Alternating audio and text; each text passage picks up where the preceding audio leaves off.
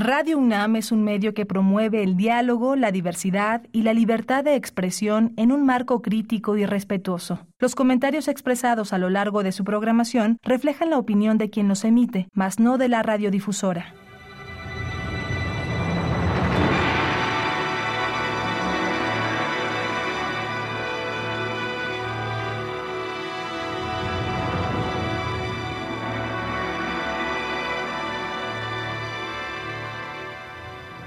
Radio Universidad Nacional Autónoma de México presenta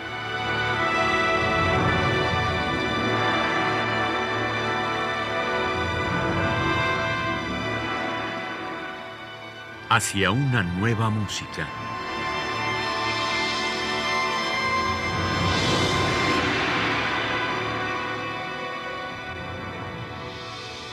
Programa a cargo de Ana Lara. Tardes, bienvenidos Hacia una nueva música. El día de hoy tengo como invitado a Salvador Torre, compositor, flautista. Eh, antes que eh, escuchemos tu música, Salvador, me gustaría que nos contaras eh, de tu relación con Francia, justamente porque yo ahorita estoy en Francia y tú estás en México, pero en tu, en tu currículum uno ve con mucha frecuencia que has estado en Francia en, muchos, en muchas ocasiones haciendo cosas muy interesantes. Cuéntanos un poco de tu relación con Francia. Eh, bonjour a toutes, a tous. Ahora sí que welcome everybody. Este, bienvenidas, bienvenidos a todos los que nos están escuchando. Muchísimas gracias, Ana, por la invitación. Este, pues sí, eh, me preguntas, eh, en, realidad toda mi carrera la he hecho en Francia, casi casi, ¿no? Desde, desde los años 80 eh, me fui para allá, después del Conservatorio Nacional de Música, este, me fui para allá y hice pues casi casi todo lo que, se, lo que era el ciclo superior de flauta, luego, pero siempre de composición, las dos cosas al mismo tiempo. Me inscribí en el conservatorio eh, hice el examen ese mm, terrible que hacen en Francia, ¿no? La, la mise en loge, que te encierran ahí uh, ocho horas y tienes que componer una sonata a la Brahms, ¿verdad? Y, este, y bueno, hice, hice todo eso. En ese no, no entré. Tenía que componer un, trío que, que, todavía no se toca, que era para clarinete, cello y piano. Este, y, entré a flauta con Pierre Bartot, eh, felices años bellísimos de música, de tocar con todos los, eh, los, flautistas. Ahí es donde se creó la OFF, la Orquesta Francesa de Flautas, y luego este, em, tocamos muchísimo con Pierre-Yves, eh, fuimos de gira, etcétera. Eh, y luego, em, bueno, hice, hice mi examen, uh, saqué mención honorífica y todas las condecoraciones maravillosas en flauta, pero yo ya estaba, como siempre tú, lo, tú me conoces, desde que éramos estudiantes en el Conservatorio eh, de México, este, em, pues hicimos, hice, hice composición, estuve con Yoshihisa Taira en la École Normale de Musique uh, en París, este, y también estuve, evidentemente que en, en, mi, digamos, mi conservatorio era Boulogne, ¿no? Eh, eh, cuando estaba de director, uh, ay, ¿cómo se llama? Uh, Alain Louvier, Alain Louvier, gran maestro, gran compositor. Este, hice ahí todas las materias, ya sabes, análisis, uh, todo esto, en fin, y este, y estuve con Taira, estuve también con Sergio Ortega, finado compositor chileno, eh, en Pantin, ahora muy conocido Pantin porque está ahí la cita de la música. Eh, del otro lado del río está, está la municipalidad de Pantin y, estoy, y, hice con, con, Sergio. Y entonces, bueno, iba a todas, a todas, a todas las manifestaciones que había de los grandes maestros que pasaban por París en los años 80. Stockhausen dio muchos eh, talleres, conciertos y trabajamos con él yo trabajé con ella, con, con Katinka o con la otra em, compañera de Stockhausen, este, la, la, la, eh, Infranschaft, por ejemplo, ¿no? Este, para flauta sola. La trabajé con ella hacia al segundo, al minuto, al, bueno, bueno, bueno, en todos los detalles, enfrente del maestro Karl Heinz, así que regañándonos a todos. Este, bueno, vía queridísimo Ligeti, bueno, obviamente que Xenakis, que en realidad yo, eh, por culpa de él, bromeando, por culpa de él soy eh, compositor, Yo lo conocí más bien aquí en México, cuando Julio Estrada lo trajo en 1978, por ahí. Eh, lo conocí aquí en UNAM, que fui a las conferencias y me quedé y dije, yo quiero ser esto, porque mi padre eh, fue ingeniero, entonces yo dije, este es un señor ingeniero hermoso, este, que hace música, yo quiero hacer eso. Entonces, bueno, de alguna manera también me cruzaba con, con, con Yanis Xenakis, muy serio, que iba a los conciertos, que estaba ahí. Fui a todos los seminarios de Boulez, este, el Collège de France, eh, las conferencias que daban en el ICAM, etcétera. Eh, en fin, pues eh, Berio, este, Donatoni, ¿qué más? Todos los que pasaban por ahí, ¿no? Pero en realidad sigues tu relación con Francia, vienes con cierta frecuencia. ¿no? Claro, claro, sí. Después hice, hice una maestría y estoy pues todavía no termino la, tesis, pero ya está casi, soy doctorando, estoy a punto de, eh, eh, hice la maestría en París 8, en Saint-Denis, eh, ahí hice con, Horacio, Horacio, Bayone y grandes amigos, que ya ahora amigos que, que son José Manuel López López, por ejemplo, este, ahí en París 8, hice la maestría en 2009 y continué el doctorado. Eh, y pienso evidentemente terminarlo. Este, entonces, bueno, siempre ha sido una relación muy linda. Eh, fue un gran cambio porque no es lo mismo la universidad que el conservatorio. Entonces, este, pues fue muy interesante. Eh, he vivido pues ya más de 10 años, sumando todo lo que he vivido allá. algún año me fui así de vacaciones, así de, plano. en el año 1999 me fui de vacaciones un año a, a París. Este, claro, nunca, nunca, nunca, nunca paro, nunca, siempre ahí está haciendo cosas, yendo a los conciertos, yendo a los, eh, me inscribí en el IRCAM, hice, hice todos los cursos estos del IRCAM, ¿no? De, de patchwork que se llamaba, ¿no? Max MSP, etcétera, eh, todos los cursos, etcétera. Eh, y, y, te digo, pues, um, sumando ya son casi más de, de 12 años que he estado allá. Eh, y en fin, pues ahora, mm, pues un poco más complicado ir para allá, pero, pero este, sí, siempre creo que Francia, pues yo digo, pues más bien me formé allá, ¿no?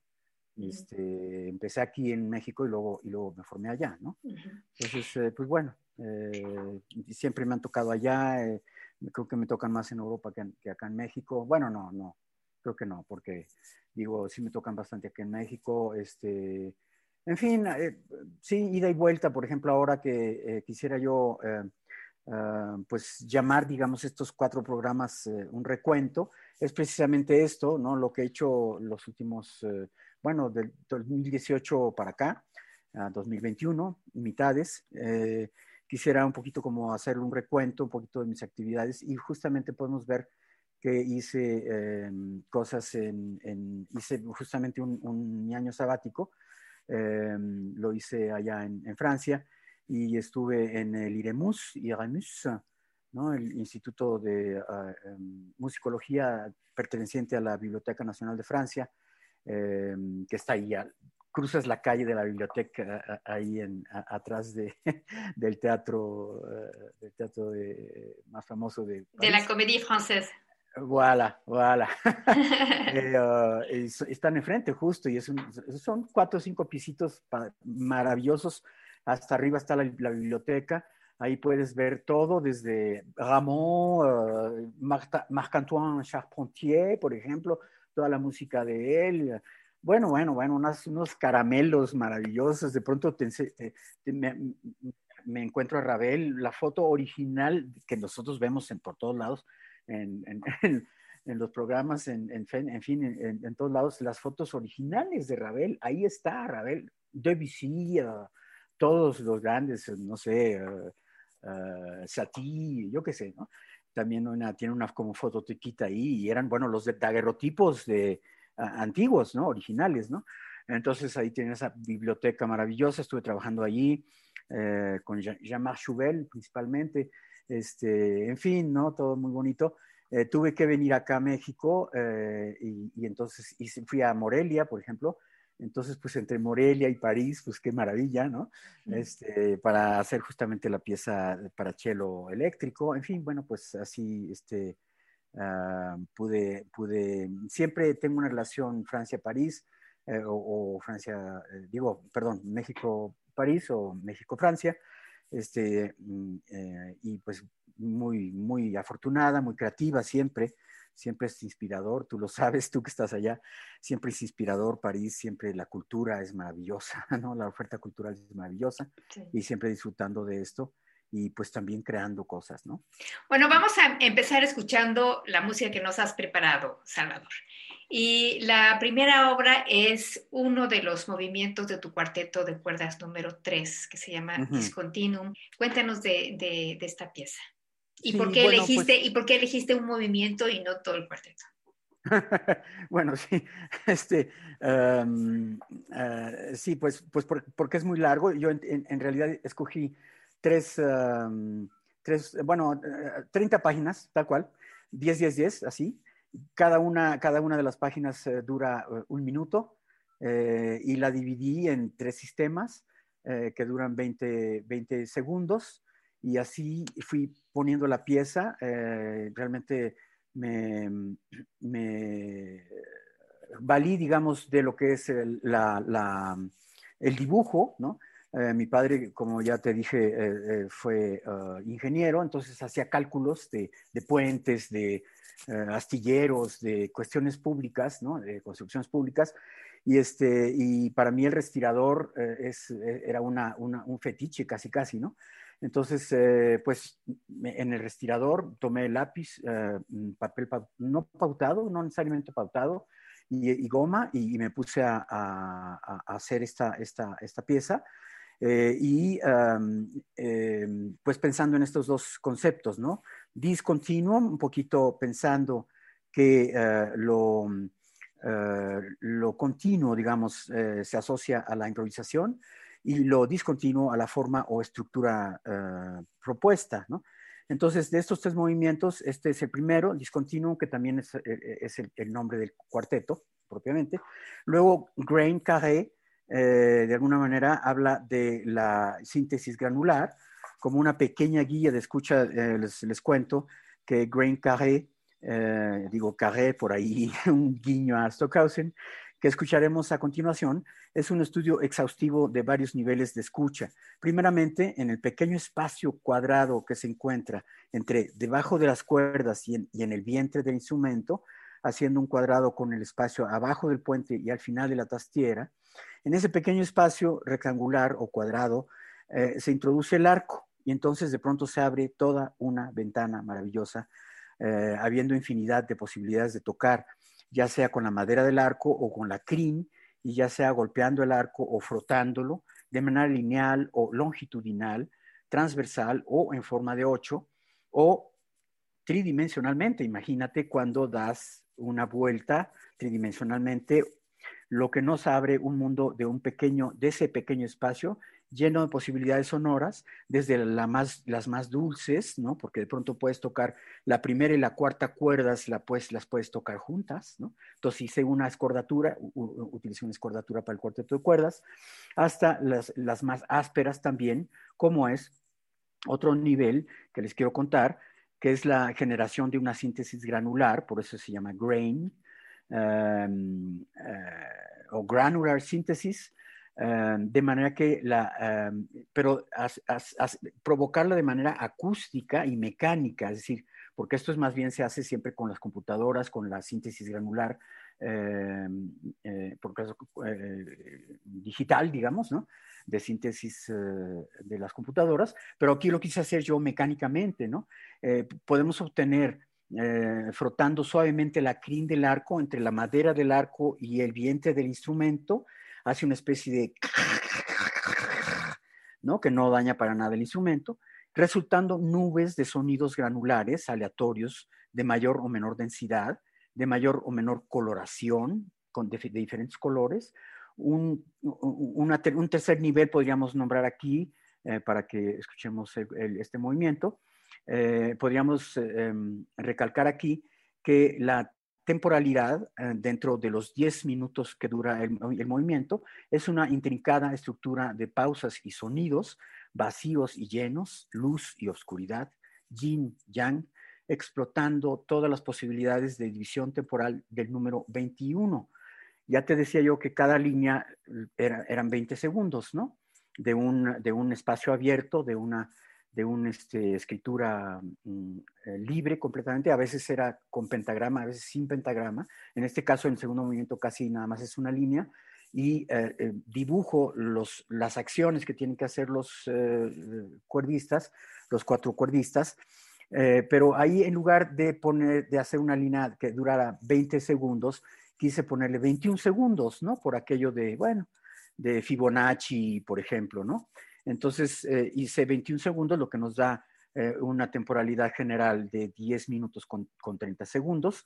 Este, y hice las, bueno, mis gráficas también como mi padre o como Yanis Xenakis, por ejemplo, que yo no soy matemático, pero hice mis cuentas y todo. Hice todo una, mm, las posibilidades así en un dibujo muy bonito que lo podría mostrar por aquí, eh, pero si tuviéramos imagen, pero la radio es mágica y eh, podemos escuchar, digamos, todas esas temporalidades entre silencio y todas estas nubes eh, de granularidad en su división de 21 segundos. Bueno, pues vamos a escuchar de Salvador Torre, Grain Carré, el cuarteto de cuerdas número 3, el segundo movimiento en la interpretación del cuarteto arcano.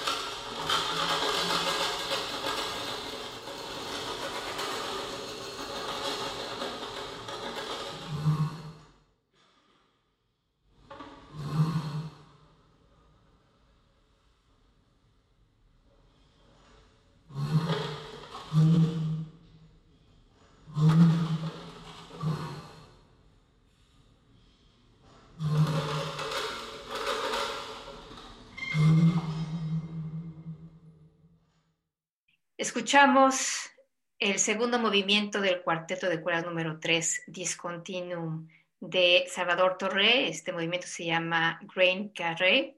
Y la interpretación estuvo a cargo del cuarteto Arcano y estamos platicando esta tarde con Salvador Torre.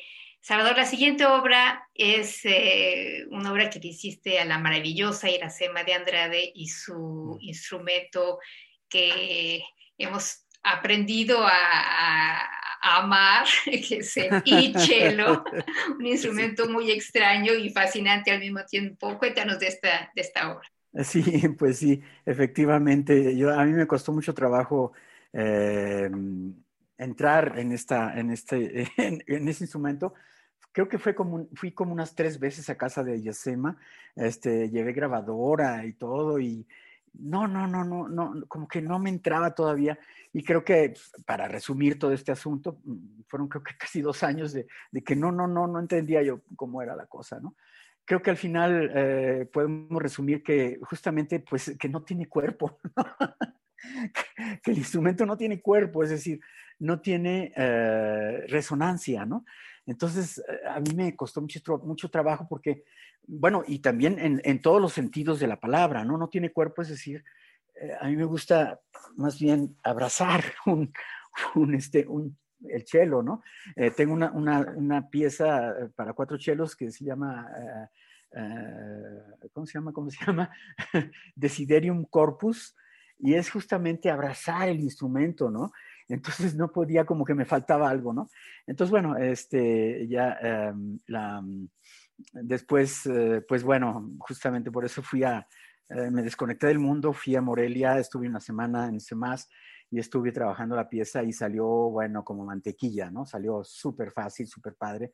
Una vez que ya había yo eh, regurgitado o asimilado, digamos, toda esta cuestión de la, del, instrumento eléctrico, que, que pues un poco complicado, ¿no? Este, hay que verlo de otra manera, ¿no? Porque entonces decía yo, bueno, voy a hacer una pieza con sonidos de, latas, de latas y de, no sé, piedras y de puertas que abren y cierran y de rechinidos. ¿Por qué? Pues porque simplemente, bueno, el, el, el, el chelo me puede servir de, de, de, controlador y pues voy a hacer una cosa que serán puros ruidos que no tengan nada que ver con el chelo.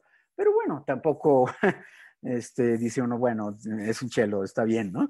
Eh, y, aprovechar, bueno, pues sí, la generación, digamos, de sonidos de alguna manera, eh, desde el punto de vista eh, musical, vibracional, digamos, de las cuerdas, ¿no? Entonces, em, les leo un poquito aquí que escribía algo.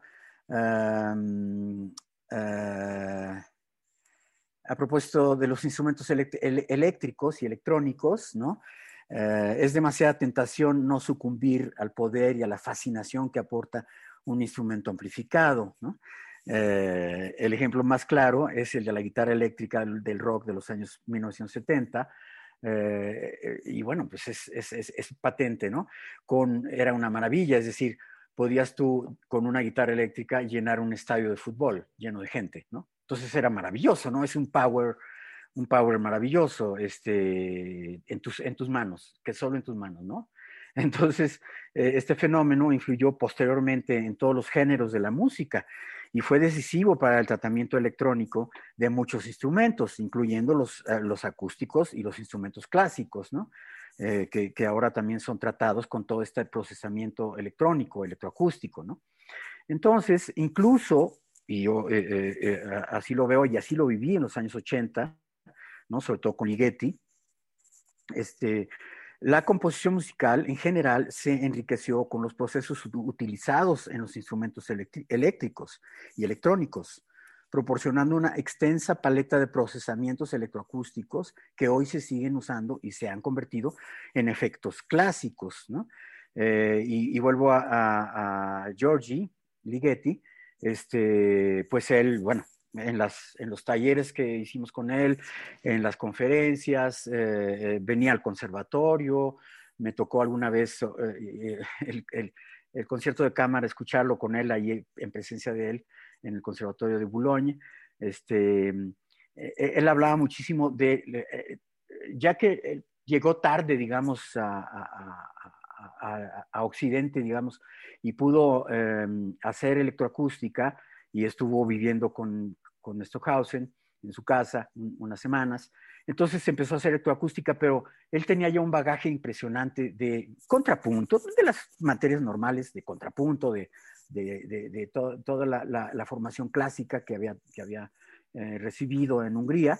Y entonces, este, eh, pero empezó a, dijo, no, es muy complicado estar cortando cintas y esas cosas. A ver, entonces integró todas, todas esas técnicas que, que, aprendió de, de, la electroacústica y las integró a la, a la, música acústica, ¿no? Y qué mejor ejemplos, por ejemplo, como Atmosfera, por ejemplo, ¿no? O tantas, tantas obras de, de Ligeti que integra y oímos que eso es, eso es música electrónica, ¿no? Eh, este, esta, esta, obra que tiene uh, Lux Eterna, por ejemplo, ¿no? Parece síntesis, síntesis uh, entre las voces que cantan, ¿no? Todos los choques eh, de frecuencias que hay, ¿no? Entonces, eh, estos procesamientos se hicieron patentes a través de pedales que eran eh, portátiles, o sea, estamos, yo me, me, me, fijé, digamos, fui hacia lo que es la guitarra eléctrica de los años 70, yo pues era adolescente en los años 70, y ya sabes, pues este maravilloso mundo del rock y la, y la guitarra eléctrica. Y entonces, este, pues eran, eran muy fáciles de, llevar a un concierto, eran pedalitos que conocemos todos, unos pedalitos que llevas en, tu, en una maleta, este, fáciles de conectar, ¿no? De, transportar, de conectar, ¿no? Y sobre todo, pues súper lúdicos, ¿no? Los conectas unos con otros, este, y, y juegas, ¿no? Eh, en cuanto a que el instrumentista los podía combinar en un diálogo polivalente con su instrumento y con, y, con total libertad, ya que el control de ellos se hace por el medio de los pies, ¿no? Eh, lo, vamos a ver, por ejemplo, en, el tercer eh, programa con la pieza para Petzold. Este, el mismo instrumentista, un poco a la manera del rock de los 70, este, pisaba con el pie los diferentes Ah, efectos, ¿no? Eh, podía manipular eh, también de alguna manera, era una, era una electroacústica pues más libre, ¿no? Porque yo en los años 80, justamente en Boulogne, hice este, eh, música electroacústica mixta con cinta, ¿no? Y la cinta era, a, ver, le pones play y el instrumentista, entonces yo como instrumentista, tenías que irte con la cinta, ¿no? Con un metrónomo eh, aquí como los audífonos que tenemos y vámonos, ¿no? Eh, eh, tocar con la cinta, ¿no? Con una, con una cinta que era de alguna manera pues rígida, ¿no? Bueno, y entonces em, sí, usé esta, esta, esta cuestión de los pedales para controlar todo lo que son los procesamientos electrónicos. También hay que decir que la adición de la quinta cuerda del cello eléctrico es muy interesante. Yo la, usé como, como grave para ir todavía una quinta más abajo y, irnos a un inframundo maravilloso de esta cuerda que, que se oye en lo más profundo y lo más infernal del registro del cello. el, el nombre de la pieza viene de una simple transformación de Kmas, eh, en, ah, ah, eh, gracias a, la invitación de, Rodrigo Sigal y el CEMAS en Morelia, y simplemente le puse Shmash o Xmas o Xmash. Entonces escuchemos.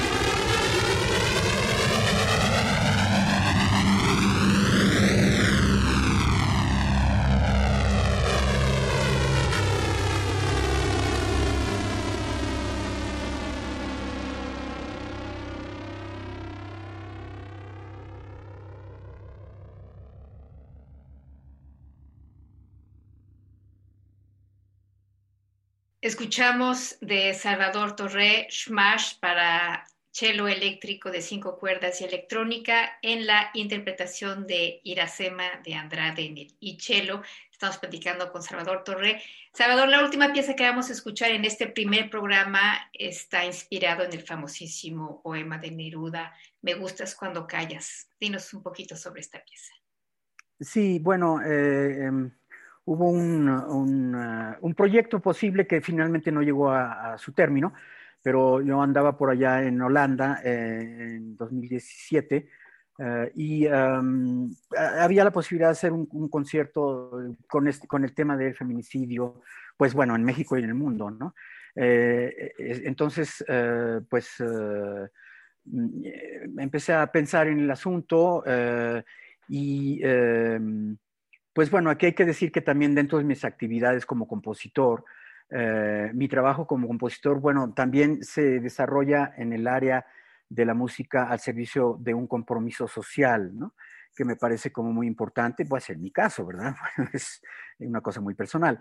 Ya desde los años 1980 había compuesto para temas sociales, como por ejemplo la matanza de estudiantes en la Plaza Tiananmen en China. Había, compuse una cuestión, una pieza para orquesta este, que se llamaba Minimal Peace for China, eh, también muy minimalista, también muy inspirada de Steve Reich, este, Minimal Peace for, China. Eh, y bueno, eh, en, esta, en este hecho tan fatídico en China, en 1989.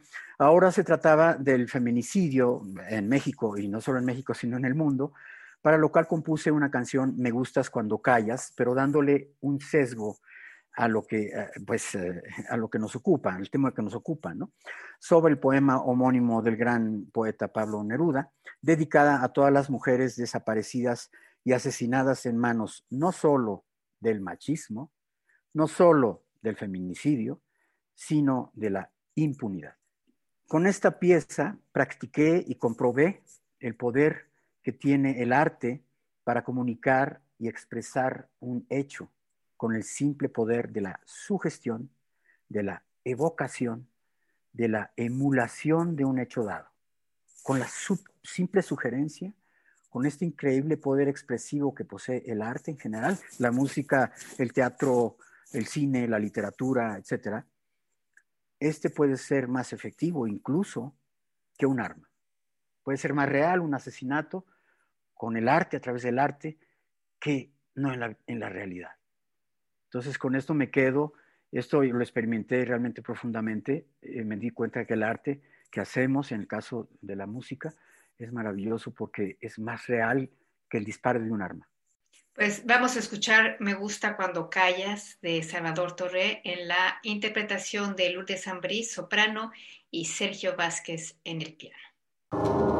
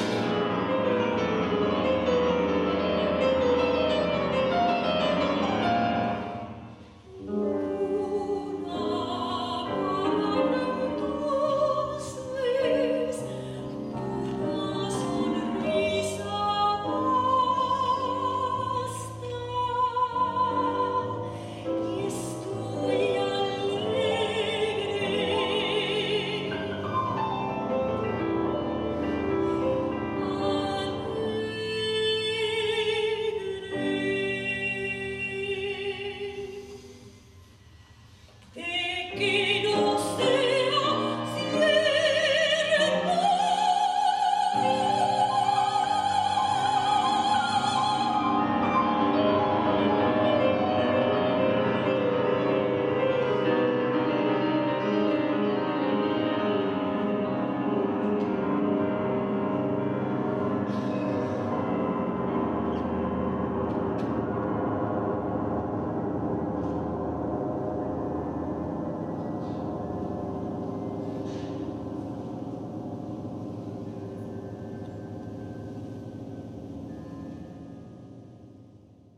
Escuchamos Me gustas cuando callas de Salvador Torre en la interpretación de Lourdes Ambrí, soprano, y Sergio Vázquez, piano. Y hemos estado platicando esta tarde con Salvador Torre en este primer de cuatro programas dedicados a su música de 2018 a la fecha. Gracias a todas, gracias a todos. Los invitamos entonces la próxima semana. En la producción estuvo Alejandra Gómez, yo soy Ana Lara. Que pasen muy buenas tardes.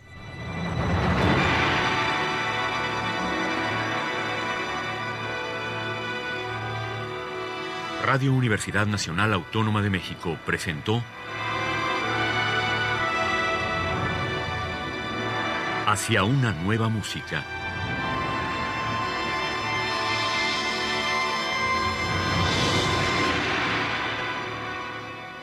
Programa a cargo de Ana Lara. Radio UNAM. Experiencia sonora.